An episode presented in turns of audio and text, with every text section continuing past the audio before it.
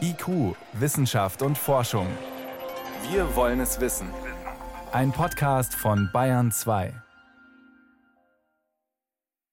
Das ist ein Tisch, der ist zweieinhalb Meter auf anderthalb Meter groß, dicht gepackt mit Optik und anderen Aufbauten. Und daneben steht noch ein Elektronikreck, auch vollgepackt mit allerlei elektronischen Geräten. Eine Uhr, so groß wie eine Tischtennisplatte, die schauen wir uns am Ende der Sendung genauer an.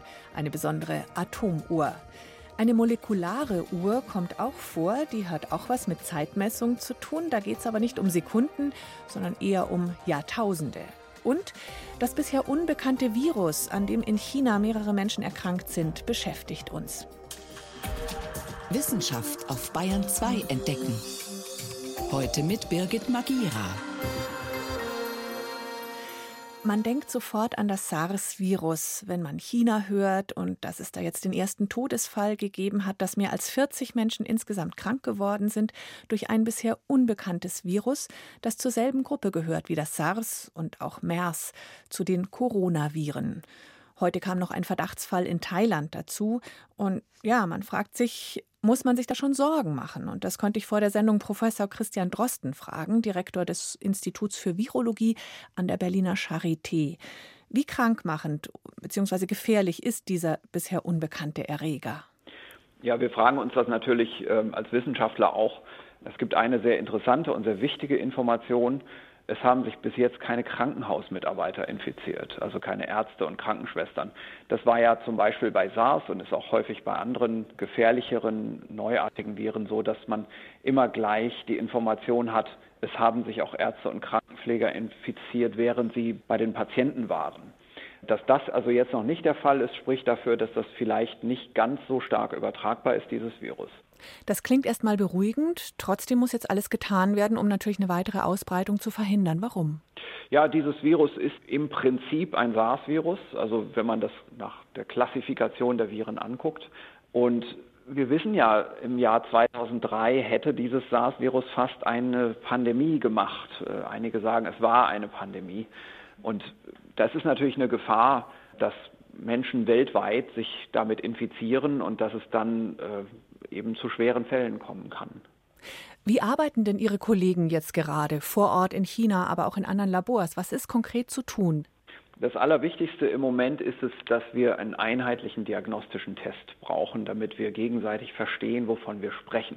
Wenn beispielsweise wie jetzt in Thailand ein Fall nachgewiesen wird, ein importierter Fall, dann hilft uns das im Moment wenig weiter, weil wir gar nicht genau wissen, was die Kollegen da in Thailand im Labor eigentlich gemacht haben.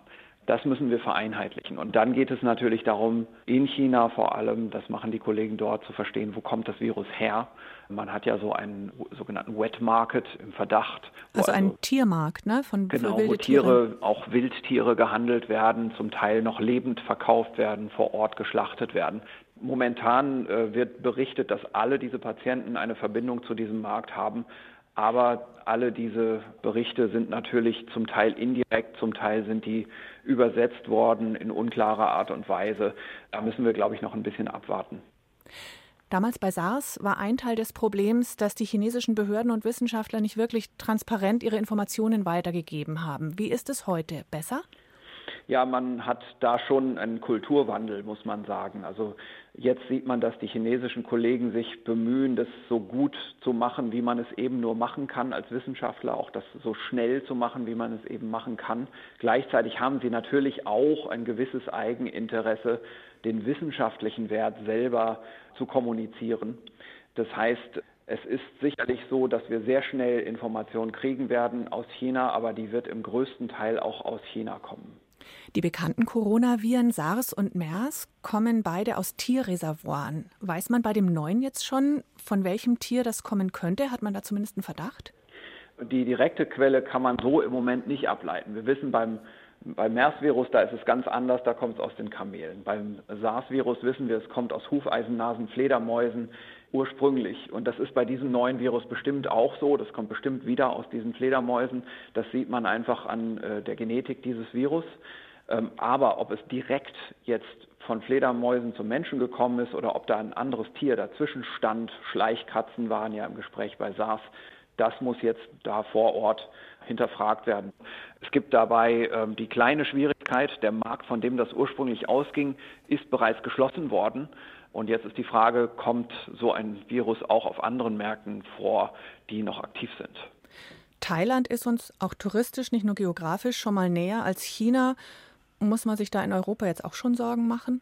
Wir sehen ja, wie kurz die ähm, Flugverbindungsnetze sind. Man kann innerhalb von ganz kurzer Zeit auch aus entlegenen Ecken Asiens äh, nach Deutschland fliegen. Da kann man aber im Moment natürlich noch genau hinschauen, wo solche Patienten dann herkommen, was sie für eine Reisegeschichte haben. Also sicherlich muss man sich momentan in Deutschland überhaupt keine Sorgen machen. Es ist ein neues Coronavirus in China aufgetaucht, jetzt auch schon ein Verdachtsfall in Thailand. Kein Grund zur Sorge, sagt Herr Professor Christian Drosten von der Charité in Berlin. Vielen Dank. Gerne. IQ, Wissenschaft und Forschung gibt es auch im Internet. Als Podcast unter bayern2.de. Von dem neu entdeckten Virus aus dem Tierreich spannen wir jetzt den Bogen zu einem alten Bekannten unter den Krankheitserregern, zum Masernvirus. Jedes Jahr sterben mehrere Zehntausend Menschen weltweit an den Masern. Das Virus ist hoch ansteckend, kann aber nur im Menschen überleben. Die Hoffnung der Mediziner ist deshalb, die Masern durch flächendeckende Impfungen auszurotten. Bisher ging man davon aus, dass das Virus im Mittelalter entstanden ist. Berliner Wissenschaftler zeigen, dass es aber offenbar schon in der Antike sein Unwesen getrieben hat. Bayern 2 Autorin Daniela Remus mit Einzelheiten. Das Masernvirus muss deutlich älter sein als bisher angenommen. Zu dieser Erkenntnis sind Wissenschaftlerinnen und Wissenschaftler vom Robert Koch Institut RKI in Berlin gekommen. Und zwar mit Hilfe komplizierter Analysen und Berechnungen. Um das zu berechnen, benutzt man sogenannte molekulare Uhren. Erklärt Ariane Düx. Sie ist wissenschaftliche Mitarbeiterin am RKI. Das sind Methoden, wo man sich Genome von Viren, die über ein bestimmtes Zeitfenster gesammelt wurden, anschaut. Und dann guckt man sich quasi an, wie sich im Laufe der Zeit das Genom verändert hat. Und anhand dessen kann man eine Evolutionsrate berechnen und die kann man dann auf die Vergangenheit extrapolieren und so den Zeitpunkt bestimmen, wann dieser letzte gemeinsame Vorfahre gelebt hat. Grob vereinfacht gesagt haben die Forscherinnen und Forscher die Anzahl der Erbgutveränderungen im Masernvirus gezählt und dadurch errechnet, wann der Erreger entstanden ist. Denn schon lange ist bekannt, dass das Rinderpestvirus und die Masern eng miteinander verwandt sind. Sie müssen einen gemeinsamen Vorfahren gehabt haben, einen Erreger, der nur bei Rindern vorgekommen ist. Das zeigt sich daran, dass ein Teil ihres Virenerbguts identisch ist. Die anderen Gensequenzen, die sich voneinander unterscheiden, geben Auskunft über das evolutionäre Alter des Virenstamms. Das kann man sich ungefähr so vorstellen wie das Zählen der Jahresringe bei den Bäumen. Wir nennen das messbare Evolution. Wir können zeitlich bestimmen, wann und was sich im Erbgut verändert.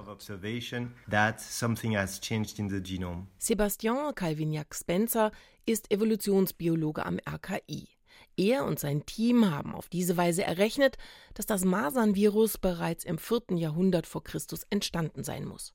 Also bereits in der Antike vor zweieinhalbtausend Jahren, nicht, wie lange vermutet, erst im Mittelalter vor rund 1000 Jahren. Möglich wurde diese Präzisierung, weil er ein bis dahin unbekanntes Masernvirus aus dem Jahr 1912 untersucht hat. Den Erreger hatten die Forscherinnen und Forscher aus einem Lungenpräparat gewonnen, das jahrzehntelang in Formalin aufbewahrt worden war. Das Gewebe eines zweijährigen Mädchens, das damals an den Folgen einer Maserninfektion gestorben war, gehört zu einer Präparatesammlung der Berliner Charité. Und das ist in doppelter Hinsicht bemerkenswert, Einmal, weil man bisher angenommen hat, das Konservierungsmittel Formalin würde die Struktur von Präparaten so zerstören, dass man das Erbgut gar nicht wiederherstellen kann, und zum anderen, weil diese Rekonstruktion das Wissen über den Masernerreger deutlich erweitert hat. Und zwar haben wir zum einen quasi das Fenster, das wir beobachten können, also deutlich vergrößert, dadurch, dass wir halt das 1912er Genom sequenziert haben. Und das andere ist, wir haben einfach verbesserte Modelle benutzt zur Berechnung dieses Zeitpunktes, die halt bestimmte Fehlerquellen korrigieren. Freut sich Ariane Düx. Und Evolutionsbiologe Sebastian Calvignac-Spencer ergänzt: Die entscheidende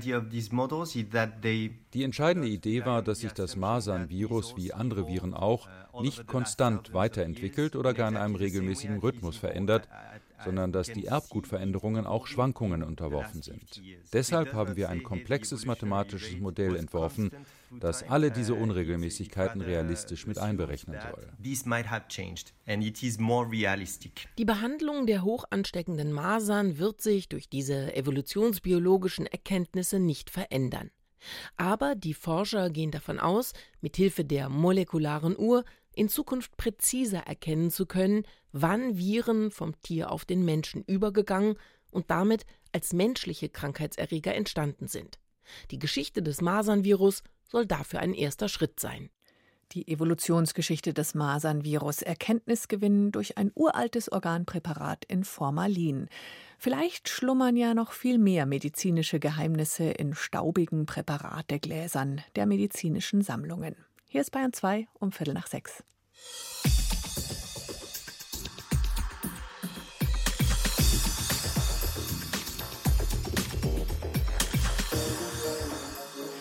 Das Elektroauto ist in aller Munde, aber noch lang nicht in allen Garagen. Das liegt auch daran, dass die Akkus höchstens 200, 300 Kilometer reichen. Spitzenwert bei den besten 500 Kilometer. Bei Plug-in-Hybridmotoren sind wir bei maximal ja, 30, 40 Kilometern. Da wird natürlich intensiv geforscht. In Australien wurde jetzt ein 1000 Kilometer Akku entwickelt und die Prototypzellen in Dresden zusammengebaut und getestet. Annegret Faber ließ sich dort erklären, wie der Akku aufgebaut ist und ob diese 1000 Kilometer Batterie schon bald kommt und ob sie überhaupt fürs Auto funktioniert. Eine begehbare Batterie haben sie im Fraunhofer Institut für Material- und Strahltechnik in Dresden. In einem hell beleuchteten Gang hängen Glaskästen an den Wänden, darin die Materialien der neuen Lithium-Schwefel-Akkus. Holger Althus in Dresden für die Batterieentwicklung zuständig, zeigt auf zwei Glaskolben, die gleich am Anfang stehen. Und was hier zu sehen ist, ist wirklich der Schwefel, der elementare Schwefel, das gelbe Pulver, was mit dem schwarzen Pulver vermischt wird. Und in einem Prozessschritt wird der Schwefel eingeschmolzen in dieses Kohlenstoffmaterial. Dieses Pulver wird auf eine der beiden Elektroden aufgebracht, der sogenannten Kathode. Beim Entladen der Batterie wandern Lithium-Ionen von der anderen Elektrode dorthin und reagieren mit dem Schwefel. Wie die Elektrode mit dem Schwefel-Kohlenstoffgemisch aussieht, sieht man dann im nächsten Kasten. Darin liegen silberne Folien, auf denen das schwarze Pulver mit einer Flüssigkeit fixiert wurde, und dies sei der Schlüssel für die Lebensdauer des Akkus. Bisher sind solche Kathoden nämlich sehr spröde. Beim Laden und Entladen entstehen feine Risse und der Akku geht schon nach weniger als 100 Ladezyklen kaputt. Holger Althus erklärt, was die australischen Kollegen nun anders gemacht haben. Hier wurden also die Komponenten Kohlenstoff, Schwefel und ein Bindersystem in einer Rezeptur gebracht, die eine besonders stabile Struktur ergeben. Das Trägermaterial für die Zutaten der Kathode, also Schwefel und Kohlenstoff, muss fest sein und trotzdem porös, sprich durchlässig. Das ermöglicht eine Speicherdichte, die bezogen auf das Gewicht doppelt so hoch ist, verglichen mit Lithium-Ionen-Akkus. Und das haben die Forscher nun mit diesem neuen Bindemittel geschafft. Sein Name? Das ist Natriumcarboxylmethylcellulose. Auch in Waschmitteln oder Tapetenkleister ist es enthalten und bindet auch dort kleinste Teilchen. Der Nachteil dieser lockeren Struktur sei aber die Größe. Lithium-Schwefel-Akkus sind um einiges größer als herkömmliche Lithium-Ionen-Akkus und deshalb bisher vor allem für die Luftfahrt interessant, denn dort können Akkus auch etwas größer sein. Wo also zum Beispiel Pseudosatelliten äh, diese Zellen nutzen, um in der Stratosphäre zu fliegen und da sind besonders leichte Batterien gefordert. Die Batterien kleiner zu machen sei nach wie vor ein Forschungsschwerpunkt. Der Erfolg der Australier liege jetzt erst einmal bei den Ladezyklen. Mit dem neuen Bindemittel schaffen sie im Labor 200. Das ist aber immer noch zu wenig. Für den Alltagsgebrauch eines Akkus im Elektroauto zum Beispiel sind mindestens 1000 Ladezyklen notwendig. Trotzdem sei dies ein Erfolg, sagt Professor Ulrich Schubert, der an der Friedrich-Schiller-Universität Jena selbst Batterien entwickelt. Wenn mal perfekt entwickelt, haben die Lithium-Schwefel-Batterien die Möglichkeit, Energiedichten Faktor drei bis fünf höher zu bekommen als den klassischen Lithium-Batterien. Und die schaffen bis zu 500 Kilometer. Also ist es im Prinzip realistisch, dass solche Autos mit solchen Batterien dann auch 1000 Kilometer schaffen können. Doch schon seit den 50er Jahren wird an diesem Batterietyp geforscht und abgesehen von der Größe und der kurzen Lebensdauer habe er noch andere Defizite. Es gibt auch das Problem, dass man ihn nicht besonders schnell laden kann. Wir reden da eher über einige Stunden Ladezeit. Auf der Seite der Umweltfreundlichkeit könne der Akku aber punkten. Statt Kobalt und Nickel kommen Schwefel und Kohlenstoff zum Einsatz. Holger Althus nennt einen weiteren Vorteil. Heutige Kathoden für die Lithium-Ionen-Technologie werden mit einem giftigen Lösungsmittel appliziert und dieses Lösungsmittel wird hier in dieser Arbeit ersetzt durch Wasser als Lösungsmittel. All diese Eigenschaften zusammengenommen sieht Holger Althus die Lithium-Schwefel-Batterie vor allem in der Luftfahrt. Der Forscher denkt dabei an Drohnen, Satelliten oder auch Elektrofahrzeuge. Der 1000 Kilometer Akku fürs Auto sei für ihn zweitrangig. Trotzdem könnte es ihn irgendwann geben. Das könnte aber durchaus noch zehn Jahre dauern. Heißt es jetzt eigentlich Lithium oder Lithium? Wir haben da die sogenannte Aussprachedatenbank zum Nachhören und das klingt dann so. Lithium. Ah, oder auch so. Lithium. Geht also beides. Hätten wir das auch geklärt. Vielen Dank. Bayern 2. Wissenschaft schnell erzählt. Heute von Johannes Rostäuscher und zunächst geht es um Unfälle mit E-Rollern. Die nehmen stark zu, was natürlich auch nahe liegt, weil die E-Roller an sich ja stark zunehmen. Aber zum Beispiel ist auffällig, im Vergleich zu Fahrradfahrern gibt es viel mehr Kopfverletzungen, nämlich ungefähr ein Drittel sind Kopfverletzungen, also Gehirnerschütterungen und dergleichen. Bei Radfahrern ist das nur halb so oft der Fall. Jetzt stammen diese Zahlen zwar aus den USA, aber das lässt sich durchaus auf Deutschland übertragen, sagt ein Göttinger Unfallchirurg. Und warum ist gerade das Rollerfahren so gefährlich? Einmal die Konstruktion der Roller, sagt jedenfalls der Chirurg, auf denen man ja schon viel wackeliger steht als auf dem Rad, quasi gar kein Handzeichen gegen, geben kann. Die anderen Verkehrsteilnehmer sind einfach noch nicht darauf eingestellt, auch weil die so leise sind. Die Infrastruktur ist einfach nicht dazugekommen zu den zusätzlichen Fahrzeugen.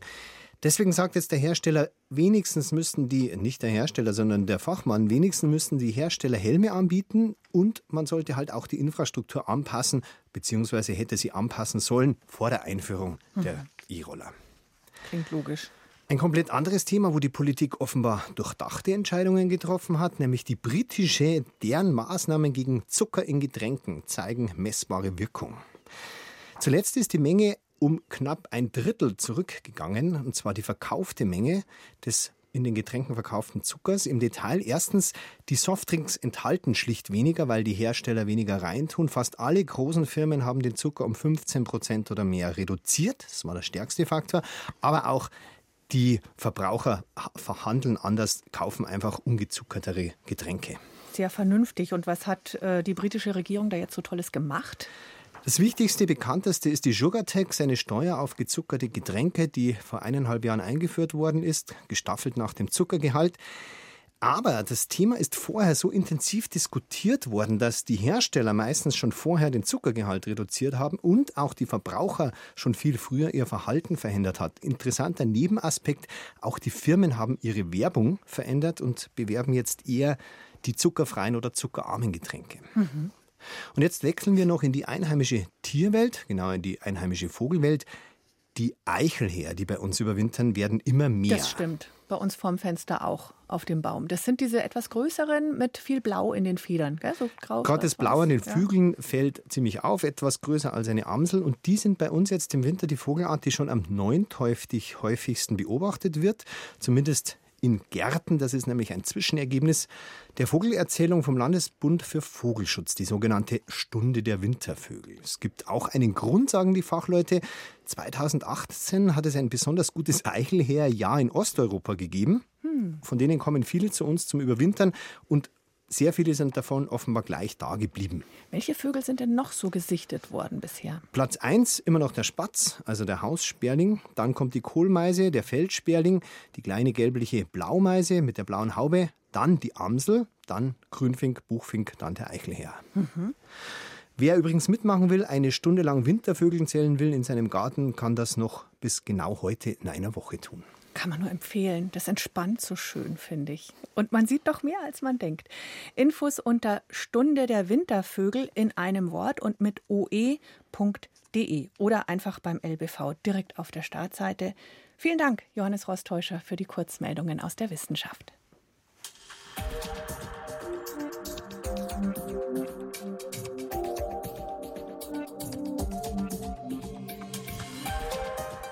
Wer Pünktlichkeit liebt, sollte mal nach Braunschweig pilgern. Dort an der Physikalisch-Technischen Bundesanstalt, kurz PTB finden sich Deutschlands präziseste Uhren. Das sind Atomuhren, die sind sehr viel genauer als beispielsweise Quarzuhren. manche Atomuhren gehen im Verlauf von zig Millionen Jahren gerade mal um eine Sekunde falsch. Und Physiker entwickeln schon die nächste Generation, optische Atomuhr genannt. Die ist nochmal um den Faktor 100 präziser. Damit sich die Uhr auch außerhalb des Labors nutzen lässt, muss sie aber noch deutlich schrumpfen. Daran arbeiten Wissenschaftler gerade. OptiClock heißt das Projekt. Und Bayern 2 Reporter Frank Grotelüschen hat sich angeschaut, wie klein die Uhr mittlerweile ist. Wir sind jetzt hier in der Uhrenhalle der PTB, wo die deutsche Zeit gemacht wird. Ein Raum groß wie eine Turnhalle. Das Inventar, die Atomuhren, die die gesetzliche Zeit in Deutschland vorgeben. Doch PTB-Forscher Piet Schmidt lässt sie links liegen und steuert einen chaotisch anmutenden Versuchsaufbau an. Das ist ein Tisch, der ist zweieinhalb Meter auf anderthalb Meter groß, dicht gepackt mit Optik und anderen Aufbauten. Und daneben steht noch ein Elektronikreck, auch vollgepackt mit allerlei elektronischen Geräten, verbunden mit Kabeln und Glasfasern. Das Gewusel von Linsen, Spiegeln und Elektronik ist der Prototyp einer neuen Art von Atomuhr, der optischen Uhr. Atomuhren ticken deshalb so genau, weil sie auf einer unverrückbaren physikalischen Größe basieren, auf der Strahlung, die Atome abgeben, wenn man sie gezielt anregt, also Energie hineingibt. Meine schönste Analogie ist, dass es so funktioniert wie das Stimmen eines Musikinstrumentes. Das Musikinstrument ist ein Sender, der die Atome bestrahlt und ihnen Energie zuführt. Die Teilchen wirken wie ein Stimmgerät, indem sie die Frequenz des Senders auf den Wert ihrer eigenen Strahlungsfrequenz abgleichen. Wenn sie zu tief ist, stellen wir die höher, wenn sie zu hoch ist, stellen wir sie ein bisschen tiefer. Konventionelle Atomuhren arbeiten mit Mikrowellen. Bei optischen Uhren dagegen dienen Laser als Sender. Sie bestrahlen die Atome mit Licht, dessen Frequenz deutlich höher ist als die von Mikrowellen. Genau dadurch ticken sie viel präziser. Der Gewinn in einer optischen Atomuhr gegenüber einer Mikrowellenuhr sind über zwei Größenordnungen. Die genauesten Mikrowellenuhren gehen in 100 Millionen Jahren um eine Sekunde falsch. Bei den besten optischen Uhren sind es 10 Milliarden Jahre. Nur während es normale Atomuhren bereits in Koffergröße gibt, sind die optischen Modelle noch groß wie ein Wohnzimmer.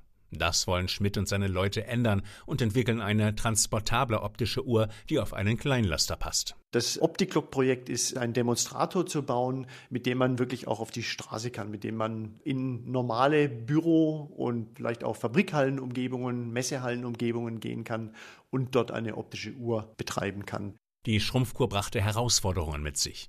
Laser, Spiegel, Elektronik und eine Falle, die die Atome in der Schwebe hält, alles musste höchst kompakt und robust gebaut werden. Jahrelang hat das Team, an dem auch Firmen beteiligt sind, getüftelt. Jetzt ist der Prototyp fertig und steht in der Uhrenhalle der PTB. Ein leises Klicken ist zu hören, ein Umschalten zwischen Signalen, ein erster Test der neuen Uhr. Die bisherigen Ergebnisse? Vielversprechend, mein Schmitz-Kollege Nils Huntemann. Die Uhr läuft und wird verglichen mit den hochgenauen optischen Uhren im Labor. Die Uhr scheint mit den anderen Uhren so wie erwartet übereinzustimmen. Und wozu könnte die transportable optische Uhr gut sein? Etwa für die Astronomie, sagt Piet Schmidt, um Radioteleskope rund um den Globus genauer zu synchronisieren, wodurch sie wesentlich schwächere Signale aus dem Universum einfangen könnten als bisher. Auch Geoforscher könnten profitieren und Höhendifferenzen präziser erfassen. Meeresspiegelanstieg könnten wir zum Beispiel genauer messen. Wir könnten Hebungen und Senkungen von Landmassen über längere Zeit sehr genau verfolgen. Vielleicht ließe sich sogar die Satellitennavigation verbessern, indem man die GPS-Satelliten mit optischen Atomuhren bestückt, statt mit normalen. Dazu aber müsste man sie noch weiter schrumpfen, was laut Schmidt durchaus machbar ist. Zukünftig kann man die Größe wahrscheinlich auch nochmal halbieren tatsächlich. Dann würde eine optische Uhr sogar auf die Ladefläche eines Kombis passen. Und damit theoretisch auch in jedes Wohnzimmer. Aber die normale Funkuhr hier im Studio tut's auch. Jetzt ist es zum Beispiel ungefähr gleich halb sieben. Präzise genug, um zu wissen, dass hier auf Bayern 2 jetzt Radio Mikro anfängt. Am Mikrofon war Birgit Magira.